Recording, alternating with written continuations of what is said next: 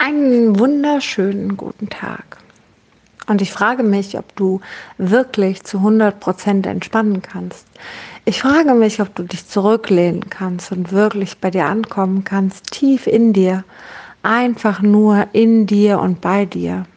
Ist das für dich wirklich möglich? Raucher zum Beispiel können das nicht. Raucher können sich nicht zurücklehnen und komplett bei sich ankommen. Die denken vielleicht, dass sie es können, aber sie können es nicht.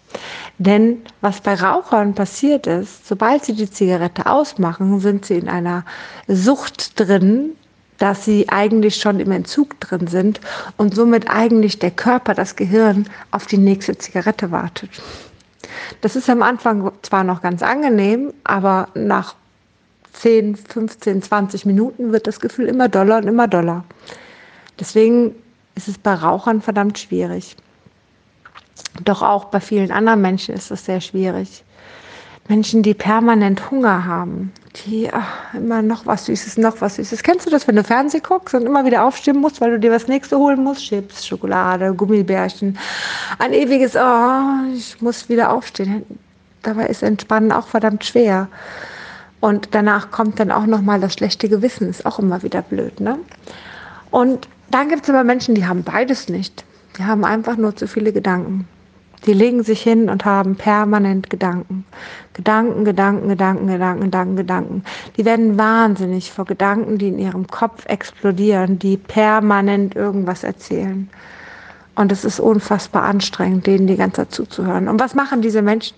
Die sagen den Gedanken, hör auf, warum muss es schon wieder machen, was für ein Blödsinn, ich will nicht denken und wehren sich dagegen.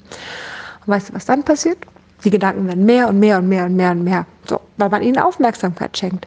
Weil man ihnen Aufmerksamkeit schenkt und sie somit quasi belohnt, dass sie da sind und super.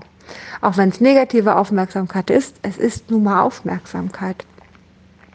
Was ich immer gerne mache, ist gerade so in so Sitzungen von Hypnose, aber auch von der Journey, wenn die Menschen in Trance sind und so bei sich bleiben sollen und dann so die Gedanken kommen, dann sage ich denen, okay, weißt du was?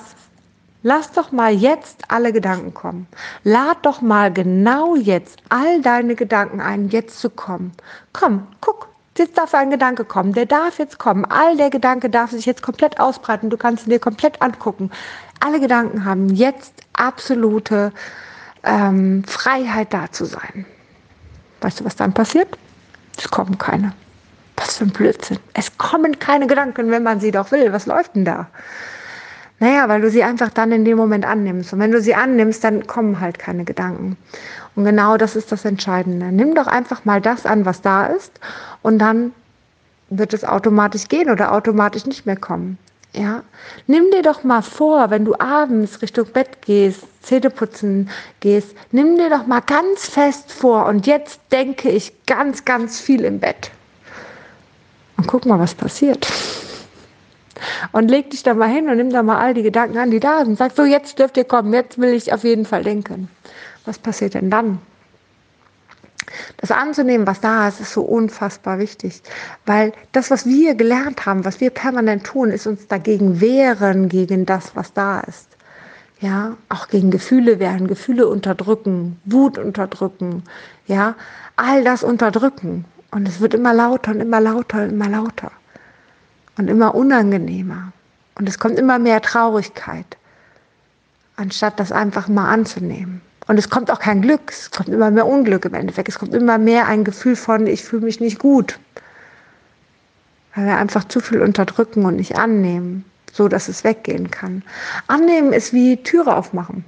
Türe aufmachen, herzlich willkommen, darfst da sein, dann ist Ruhe. Vielleicht auch gut mit einem Hund zu vergleichen, der die ganze Zeit bellt, bevor jemand reinkommt. In der Regel hört das Bellen auf, wenn der Hund, wenn derjenige drin ist. Naja, zumindest ist es bei meinem Hund so. Sicherlich ist das nicht zu verallgemeinern, weil viele Hunde vielleicht auch anders sind. Naja, ich überlege mir dann nochmal ein schönes Bild zum Thema annehmen. Ich finde es ein ganz, ganz spannendes Thema.